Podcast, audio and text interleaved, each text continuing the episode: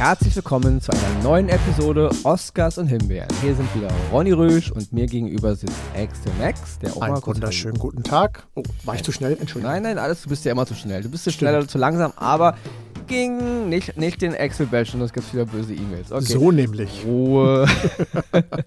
ja, Leute, heute ist wirklich, haben wir gerade festgestellt, eine richtig klassische Episode, Oscars und Himbeeren. Wir haben heute wieder drei Oscars, wir haben eine Himbeere, alles ganz solide.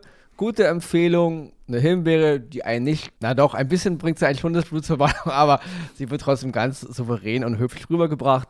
Also heute wirklich für alle, die uns schon länger hören, eine ganz klassische Episode eine dieser Folgen, in die man in den Podcast reinhören kann, wenn man zum ersten Mal hört. Ja, Ah, wunderbar. Damit holen wir heute wieder alle Neueinsteiger ab. Ach, ein Traum. ja also das ist wirklich ganz klassisch heute in diesem Sinne. Ja, ich habe heute eine, ähm, eine Empfehlung, die, wo ich jetzt schon wieder weiß, dass es wahrscheinlich in ganz Deutschland ja, vielleicht Fünf. ta tausend, ja, ich, ich mal auf tausend, tausend Menschen geben wird, die diese Serie vielleicht mögen. Der Rest wird sie wahrscheinlich hassen, aber auch das muss mal besprochen werden. Und Extra hat heute auch was, ich glaube, was Crime-mäßiges, ne? True Ja. Crime-mäßiges. Crime, aber es wird heiß, Freunde. Haltet eure Ja, Schlippis heiß, fest. genau, also alle, ja. wohlgemerkt. Genau, wer dann, wer dann sehen will, wie Axel einen Striptease macht, der muss dann leider auf seinen Insta-Kanal rüber switchen, weil hier ist noch nicht mit gucken und es ist auch okay, finde ich. Und schon teig- steigen meine Followerzahlen. Ist das ein Traum? Na, siehste. Dann haben wir heute mal was, was Deutsches noch mit dem Programm. Deutsch, Schrägstrich, äh. Und ja, also ganz cool. Ich finde, das sind ganz gute, solide Sachen, die mir Spaß machen. Um die Himbeere hat mir nicht so einen Spaß gemacht. Aber dazu am Ende mehr. Ja, und ich würde sagen, das war heute mal. Das kürzeste. Intro aller Zeiten. genau.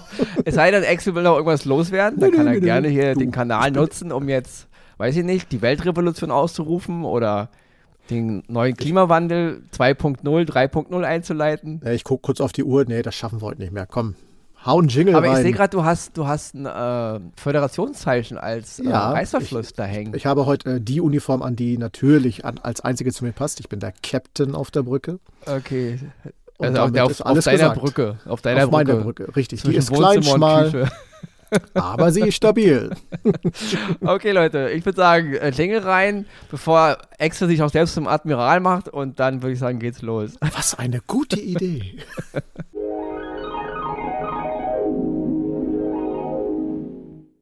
Oscar Nummer 1, den ich diese Woche im Gepäck habe. Ich hatte die Serie sch- schon mal vor ein, zwei Wochen, glaube ich, erwähnt, kurz. Ähm, hatte auch ein bisschen damit gehadert, ob ich die mit ins Programm aufnehme, weil ich immer weiß, wenn man solche Sachen hier bespricht, dann, ja, weiß ich nicht, dann legen viele äh, die Fußnägel hoch oder die gucken sich das an und denken, oh, wenn der Ronny mal wieder was empfiehlt, dann gucke ich das, mir das nie wieder an. Aber ich habe die jetzt wirklich nochmal geguckt und ich muss sie einfach jetzt mal empfehlen, ja. Und zwar geht es um die Serie Copenhagen Cowboy. Das ist eine Serie, die ist jetzt bei Netflix drin. Es sind sechs Folgen. Es ist eine, ja, was soll man sagen, also ein Neo-Noir-Thriller-Märchen, ja, handelt in der, in der Unterwelt von Kopenhagen und der Verantwortliche hinter diesem ganzen Werk ist Niklas Winding Reffen. Ja, und wer diesen Namen hört und schon Filme oder Serien von ihm gesehen hat, der wird natürlich das Reis ausnehmen oder er wird sagen, ja Mann, der Typ ist ein Genie, ja. Ich als Ronny Rüsch halte Reffen wirklich für ein Genie. Ich weiß, dass es schwer ist. Ich weiß, ich habe immer mit einer Menge Leute gesprochen, die Filme von ihm anstrengend fanden. Und ja, sie sind anstrengend und sie sind langsam und sie sind verstörend und sie sind in keinster Weise massenkompatibel. Ist so, ja. Es ist kein, es ist kein Marvel-Actionfilm, es ist kein solider Krimi. Es ist halt Niklas Winding Reffen. Und ich meine, es ist immer alles sehr, ja, also kunstvoll ist es auf jeden Fall. Ja, viele sagen ja auch, er wäre ein, irgendwie so ein, so ein Kunstinstallateur, der sich einfach ins Kino äh, verirrt hat. Und ja, kann man so sehen. Ich persönlich finde es immer wieder schön, äh, Filme von ihm zu gucken. Gerade die, also er hat angefangen damals mit Pusher, das war 1996, also da ist eine ganze Trilogie draus entstanden. Das war visuell noch nicht ganz so, also so wie er heute arbeitet, aber natürlich eine, eine Mega-Trilogie. Und die Serie ähm, Too Old to Die Young, das ist eine Serie, die ist 2019 bei Amazon ähm, veröffentlicht worden. Auch die fand ich mega, aber auch die wurde eingestellt nach einer Staffel, weil ja, der Nachruf danach. Und ich denke auch, es wird keine zweite Staffel von Copenhagen Cowboy geben, weil auch hier wird es wieder Ja, der Nachruf wird nicht ganz so, also der, der Nachruf klingt so negativ. Ich meine, der, der, der Schrei danach, ja, also es ist nicht so, dass die Leute sagen, oh, ich muss jetzt unbedingt die zweite Staffel sehen von The Last of Us, ja. Das wird ja nicht passieren. Also die Masse wird nicht schreien, ähm, ich muss unbedingt eine zweite Staffel von Copenhagen Cowboy sehen, weil die Masse wird nach zwei Minuten Copenhagen Cowboy wahrscheinlich ausschalten, ja. Ich persönlich muss sagen, ich finde die Serie hervorragend. Ähm, Nick Winding Reffen hat mal wieder ein ganz verrücktes Universum geschaffen. Also es, es greift auch ein bisschen die, die ähm, Pusher-Geschichte ein bisschen auf, weil es handelt wieder in Kopenhagen. Es ist die Heimatstadt von Reffen. Und er hat ja nun in den letzten äh, Jahren viel international gearbeitet, gerade Filme wie Valhalla Rising oder Drive. Drive war schon, sage ich mal, ein Zugeständnis als Massenpublikum. Ich fand ihn trotzdem gut. Only God Forgives noch zu erwähnen, auch wieder mit äh, Ryan Gosling. Drive war auch mit Ryan Gosling. Ähm, Only God Forgives war ein Film, den fast niemand richtig gefallen hat, ja. Was ich auch verstehe, wie gesagt, wenn man fünf Minuten Kamera auf eine rote Neontür hat und nichts passiert, außer dass da ein Protagonist steht, der, der emotionslos in die Nacht hinaus guckt, dann verstehe ich, dass viele Leute sagen, was soll dieser Scheiß, ja? Aber wenn man sich mal rein, also wirklich, ich kann wirklich nur mal jedem empfehlen, diese Filme und Serien von ihm, also es gibt jetzt zwei Serien, Only God Forgives und jetzt ähm, Copenhagen Cowboy, hat auch was mit filmischer Meditation zu tun. Es ist, es ist keine Unterhaltung, Leute. Es ist kein äh, Abschaltkino, Abschaltserie. Es ist schon was sehr Intensives, aber gerade in unserer Zeit, dieser, dieser überbordenden Hektik und immer wieder, gerade jetzt auch neue Serien, neue Filme in Endlosschleife, man kommt ja gar nicht hinterher. Und kaum ist der erste zu Ende geguckt, dann kommt schon der Trailer vom nächsten und Staffel. Ich finde das mal wieder eine Rückbesinnung auf das, was auch mal visuell irgendwie funktioniert hat. Ja, also ich persönlich finde Reffen-Filme und Reffen-Serie immer ganz, ganz inspirierend, ganz, ganz toll, verstörend auf jeden Fall, harte Thematiken, aber wunderbar inszeniert und auch die Musik, auch die Musik ist immer ein ganz großer Part in seinen Filmen und Serien und auch hier wieder bei Copenhagen Cowboy, die Musik ist wirklich Hammer. Und Folge 5, der Anfang von Folge 5, was ich da sehe, was ich da höre und mit der Musik gepaart, zählt mir zu den coolsten und faszinierendsten, was ich seit langem gesehen habe, ja. Zur Story ganz grob und dann bin ich fertig. Copenhagen Cowboy handelt von Miu. Miu ist eine mysteriöse Person, ähm, man weiß nicht so richtig, ist sie für gut, ist sie für böse, ja, und sie hat was mit der Unterwelt von Kopenhagen zu tun. Also es wird da, es gibt eine Menge, ja, böse Personen mal wieder in, diesen, in dieser Serie, aber die gibt es immer bei Reffen. Das alles ist diesmal sehr märchenhaft inszeniert, sehr übernatürlich. Und ich muss wirklich sagen, Leute, absolute Empfehlung. Sechs Folgen. Ich weiß, dass die meisten, die uns jetzt zuhören, die von Reffen vielleicht noch nichts gehört haben und die Serie anfangen werden, sagen, Ronny, halt die Schnauze. Ich will so einen Scheiß nicht nochmal gucken, ja. Aber ich kann es wirklich jedem empfehlen. Ich bin großer Fan von Reffen und ähm, ja, ich musste das mal loswerden. Copenhagen Cowboy auf Netflix. Sechs Folgen, Staffel 1, Staffel 2 wird es garantiert nicht geben. Naja, wenn die 999 Leute, die denn auch noch äh, die Serie auch noch schauen, äh, vielleicht eine Petition unterschreiben und du als Tausendster dann dazu, wer weiß, wer weiß. Reicht nicht. Reicht nicht? Verdammt. Ja gut, ich hab's versucht, wirklich. mein Oscar diese Woche geht, und jetzt Leute, wird's heiß. Haltet eure Schlüppis fest, schwingt das Tanzbein, wenn ihr könnt. Es geht um Welcome to Chippendales. Das ist eine Serie, die könnt ihr auf Disney schauen und es ist eine True Crime Serie. Eine Staffel lang und ja, worum geht's? Wie der Name schon sagt, es geht um die Entstehung der männlichen Strippergruppe Chippendales. Die Story dahinter kannte ich gar nicht. Ich fasse mal nur kurz zusammen. Da ist ein äh, Einwanderer in Amerika, der hat halt eine Idee und er möchte ein Casino öffnen, wo äh, Backgammon gespielt wird. Das Ganze in einer edlen Atmosphäre funktioniert tatsächlich in der Zeit nicht.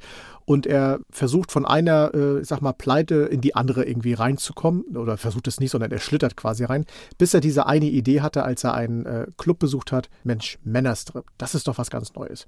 Und so geht es dann quasi weiter. Die Hauptrolle spielt Kumail Nanjani. Jetzt muss der liebe Rodney leider sehr tapfer sein, denn er spielt in seinem Lieblings-Marvel-Film Eternals mit und auch in seiner Lieblings-Star Wars-Serie Obi-Wan Kenobi. Ja, bei, bei, dem Namen zucke ich zusammen. das stimmt, hat er auch gerade.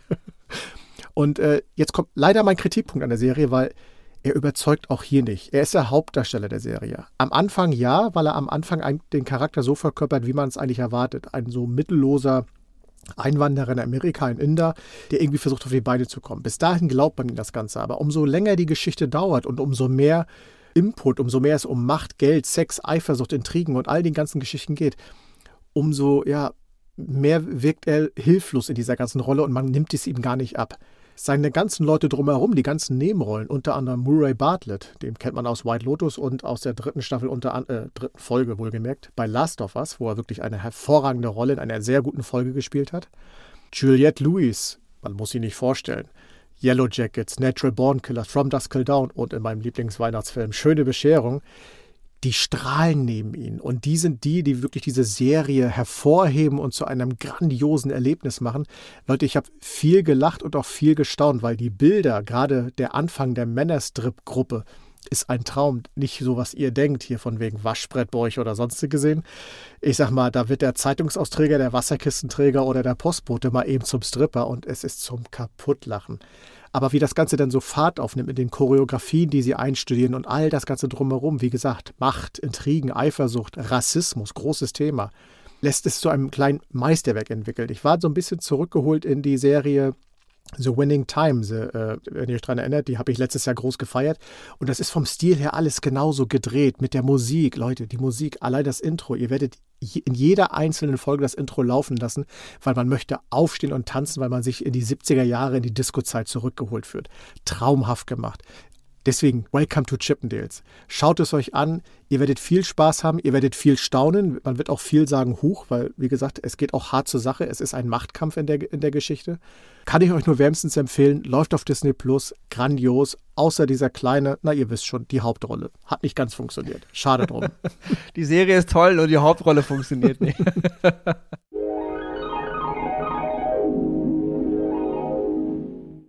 Ja, damit komme ich zu meinem zweiten Oscar. Und das ist diesmal ein Film, der ist jetzt so in seiner ganzen Art jetzt eigentlich nicht so, sage ich mal, riesengroß, ja, oder, oder, aber er ist halt ähm, intensiv, ja. Und der Grund, warum ich ihn reingeholt habe, ist, weil es eine deutsche Schweizer Produktion ist. Und zwar hat Tim Fehlbaum, der damals 2011 diesen sehr, sehr, ja, diesen Film, der echt Aufmerksamkeit erregt hat, dieses, diesen Endzeit-Thriller Hell gemacht, wer sich daran auch erinnert, mit Hannah Herzsprung und Lars Eidinger. Und er hat jetzt im Grunde einen neuen Film gemacht. Und zwar heißt der Film Tides, ja, zu sehen auf Sky. Und Tides, ganz grob die Geschichte, handelt so Mitte des 21. Jahrhunderts muss die, er muss die Menschheit im Grunde die Erde verlassen, weil wegen Klima und Umwelt hier funktioniert nichts mehr. Und sie siedeln sich im Grunde auf Kepler irgendwas, Kepler 11 Strich, was auch immer, siedeln sie sich irgendwie an, so in Kuppeln und wollen jetzt eben zurück auf die Erde nach mehreren Generationen, um zu gucken, ob man auf der Erde wieder leben kann. Großer Kritikpunkt an dem Film, es macht irgendwie gar keinen Sinn, warum die Menschen die Erde verlassen haben. Was ist die Katastrophe wirklich gewesen? Und wie, wie ist auch die Technik so weit gekommen, dass man überhaupt die Erde verlassen kann, geschweige irgendwo im Weltraum Kuppeln bauen kann auf einem anderen ähm, ähm, Himmelskörper und so überhaupt überleben kann und will jetzt zurück auf die Erde, die, ob die wieder lebensfähig ist, ja. Der Grund ist irgendwie, dass die Leute, die halt die Erde verlassen haben, nicht mehr fruchtbar sind, sie können keine Kinder mehr kriegen und somit sterben sie natürlich aus und jetzt wollen sie halt zurück auf die Erde. Der Film fängt im Grunde an mit der Kapsel von Astronauten, die auf die Erde landet und jetzt da landen und gucken, was auf der Erde los ist. Das will ich mal ganz grob nur zur Geschichte. Der Grund aber, warum ich ihm empfehle, ist, der Film wartet nicht gerade mit super Special Effects auf, ja. Und der Regisseur Fehlbaum schafft es irgendwie aufgrund, das war schon bei Hell so, er ist immer ziemlich nah an seinen Protagonisten dran. Also die Kamera ist fast in den Gesichtern der Leute. Und er arbeitet viel mit Licht, ja. Also er ist nicht so wie, äh, wie in J.J. Abrams mit seinen, wo diese, wo mir irgendwelche, irgendwelche Taschenlampen und irgendwelche Leuchten immer ins Gesicht leuchten und das finde ich furchtbar eigentlich. Also es funktioniert manchmal, aber es sieht auch manchmal einfach nur blöd aus. Hier geht es wirklich viel um natürliches Licht, also wenn die Sonne dir entgegenscheint und so ein Zeug, ja. Und das funktioniert, weil dadurch schafft er irgendwie eine Art Stimmung. Das hat auch schon bei Hell her hervorragend funktioniert dass es trotzdem eine große Epik bekommt, ja. Der Film hat auch schon hier und da den einen Shot, der ganz gut ist, also auch optisch, da sieht man auch mal ein bisschen cool was, aber er ist trotzdem, man merkt, dass, dass eben nicht so viel Geld da ist. Und warum ich ihn aber trotzdem empfehle, ist, weil er dennoch wunderbar funktioniert und toll aussieht. Also der Regisseur und sein ganzes Team haben es echt geschafft, ähm, im Grunde einen Film zu machen, der sich hinter keinem internationalen Vergleich verstecken muss. Er, klar, erwartet es sich auf mit Special Effects wie jetzt ein Marvel-Film oder ein Star Wars, muss er aber auch nicht. Ähm, er funktioniert aufgrund seiner einerseits Schlichtheit, andererseits sieht er aber auch toll aus. Also das, man kann es schwer erklären, man muss es sehen, ja. Ähm, wer einen Spin hat für Science-Fiction-Filme sowieso und Endzeitgeschichten, guckt auf jeden Fall mal rein, ja. Es ist ein Film, ich habe ich hab so ein Ritual, dass ich einmal im Jahr, wenn mein, es ist der Todestag meines Vaters, da nehme ich mir mal so vor, den ganzen Tag ähm, nur so Science-Fiction-Filme zu gucken und Science-Fiction-Serien. So, wir waren große Science-Fiction-Fans damals und durch ihn bin ich damals auch an Star Wars rangekommen mit sechs Jahren und zu 2001 Kubrick, das war, da war ich acht Jahre alt, ja. Da hat mich mein Vater also rangeführt. Das ist der Grund, warum ich Kinofan geworden bin. Das ist auch der Grund, warum ich so ein Spin für Science-Fiction habe. Und immer an seinem Todestag mache ich halt so ein, so ein Ritual und gucke mir halt, egal ob mir das jetzt was sagt, ich gucke es mir einfach an. Und dieses Jahr war halt Tides mit dabei und ja, ich muss sagen, hat mir mega, mega gefallen, ja. Und wer einen Spin für so eine Filme hat, guckt euch auf jeden Fall an. Wer mal Interesse daran hat, wie man mit wenig Mitteln einen coolen Film machen kann, guckt sich den auch mal an. Wer gar kein Interesse hat an Science Fiction und so eine Sachen, der braucht natürlich nicht reingucken, das wird ihm nicht gefallen, ja.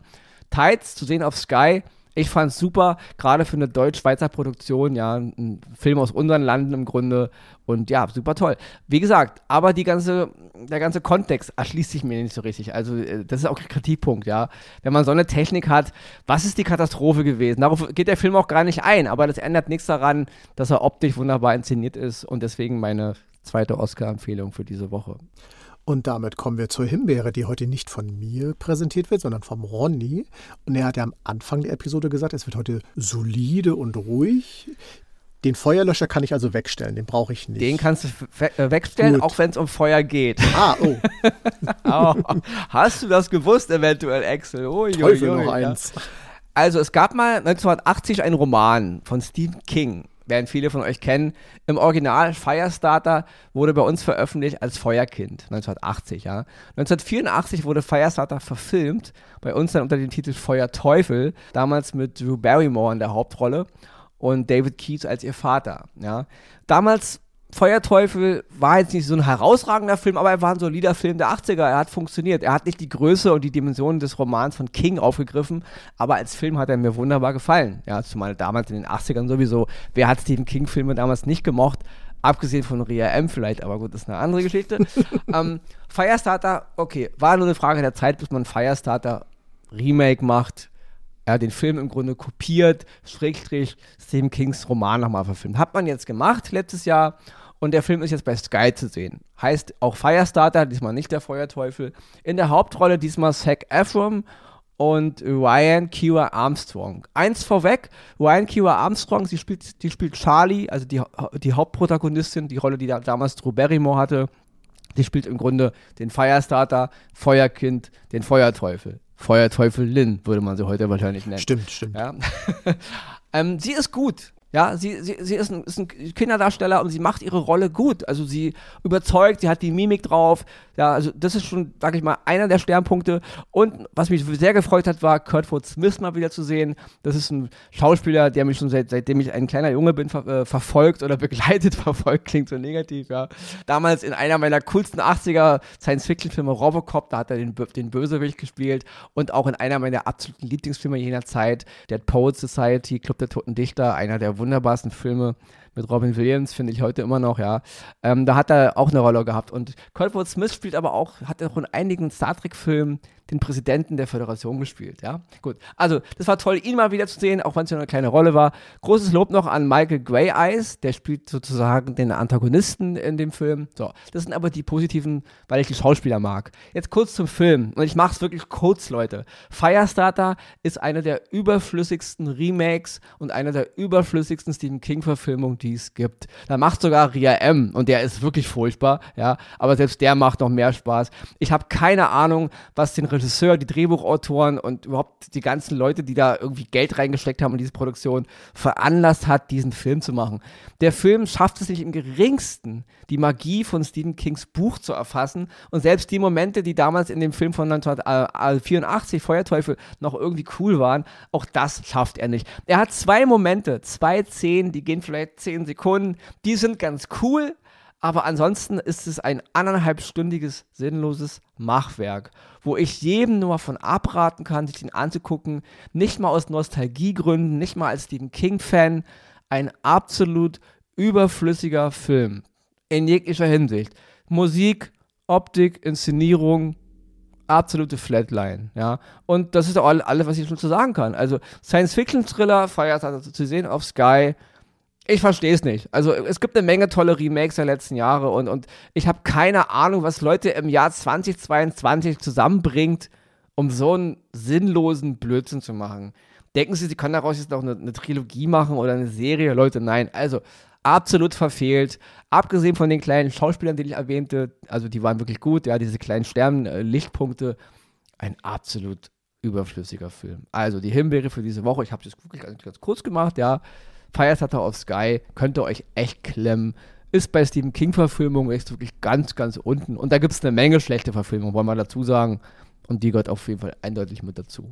Dann notiere ich mal kurz das kürzeste Intro und die kürzeste Himbeere, die Ronny je gemacht hat. Toll. Also ich, das ist doch keine so klassische Serie, äh, Folge geworden. Im Grunde schon, meine, weil es ist einfach jetzt die 20 Minuten Timeline eingehalten. Stimmt. Also was mal eigentlich unnötig heraus, vor vielen Monaten mal so eine Art Richtlinie war. Also so stimmt, gesehen, stimmt. Vollkommen solide, würde ich mal sagen. Da haben wir ja unseren Machern im Hintergrund gesagt, äh, Leute, äh, irgendwann, ne, schaffen wir das mal. Aber nicht heute. So, egal. Ronny, wolltest du noch was äh, loswerden, bevor ich hier wieder Eigentlich nicht, lasse? nee. Also Oder ich wolltest bin du das letzte noch, Wort haben? Nein, nein, nein, kannst du heute wieder haben. Ich bin immer noch in Erwartung auf die Oscarverleihung natürlich. Stimmt. Bald Ja, ist es soweit. ob- Obwohl mir das auch an- langsam alles ein bisschen viel zu politisch ist, muss ich wirklich sagen. Also Ja. ich bin da wirklich nicht einverstanden, was da mittlerweile abgeht. Wir, wir verlassen komplett den Pfad des irgendwelche guten Leistungen auszuzeichnen. Wir verheddern uns immer mehr in politischen Verstrickungen und Diversität und das geht gar nicht mehr so. Also es, ist, es ist ein Albtraum, finde ich, geworden, ja. Und ja, deswegen, ich bin gespannt, was da so abgeht. Aber ja, ich bin, ähm, ja, froher Dinge eigentlich nicht, ehrlich gesagt. Wir werden es uns anschauen. Äh, und äh, ich fahre erstmal auf den Super Bowl. Leute, jetzt am Sonntag ne, findet ja erstmal der Super Bowl statt, wo wir heißen Super Bowl-Fans natürlich lange drauf gewartet haben. Philadelphia Eagles gegen die Kansas City Chiefs. Ich bin sehr gespannt. Völlig neutral. Mir ist es egal, wer gewinnt. Am besten viele Punkte, viel Action und eine klasse Halbzeit-Show von Rihanna. Ich hoffe es, weil ich will nichts sagen, aber die Damen der Schöpfung haben in den letzten Jahren nicht immer überzeugt, was die Halbzeitshows angeht. Andere Geschichte. Reden wir später Nein, mal drüber. ich fand die, die, die Hip-Hopper letztes Jahr auch nicht so besonders. Ja, es ist generell, die, die, das Thema der Halbzeitshows bei dem Super Ja. Bowl haben in den letzten Jahren doch sehr, sehr gelitten. Da war, egal. Früher Ja, es YouTube, es ist- schaut es euch mal an. Es ist zu viel Zirkus geworden. Mhm. Anstatt gute Songs zu bringen und da irgendwie, ist es einfach nur so ein Spektakel geworden und, und äh, am besten 500 Mal umziehen und 1000 verschiedene Bühnenbilder, die eigentlich gar keiner braucht. Setzt da jemanden hin, der geile Mucke macht und ein bisschen was Cooles, damit man mal ein bisschen was wieder für die Ewigkeit hat, weißt du? Und nicht diese, dieses ganze Rumgehampel da immer. Ja, Ronny, Also- hast du Zeit am Sonntag? Dann fliegen wir schnell hin, dann machen wir beide das mal da. Ja, kann ich ja nicht. Ich bin ja kein guter Sänger. Oh, Ich kann ja nicht mehr ordentlich reden. komm, egal. Gut, liebe Leute, jetzt haben wir überzogen auf 23 Minuten, muss auch mal sein. Bleibt uns natürlich da draußen zu sagen, bleibt uns treu, bleibt gesund, habt eine schöne Woche, viel Spaß beim Super Bowl oder was immer ihr auch gerne macht. Und wir hören uns nächste Woche wieder hier bei Oscars und Himbeeren. Ronny, machet gut. Du auch und nächste Woche überziehen wir wieder. Und zwar richtig. Bis dahin. Tschüss. Ciao.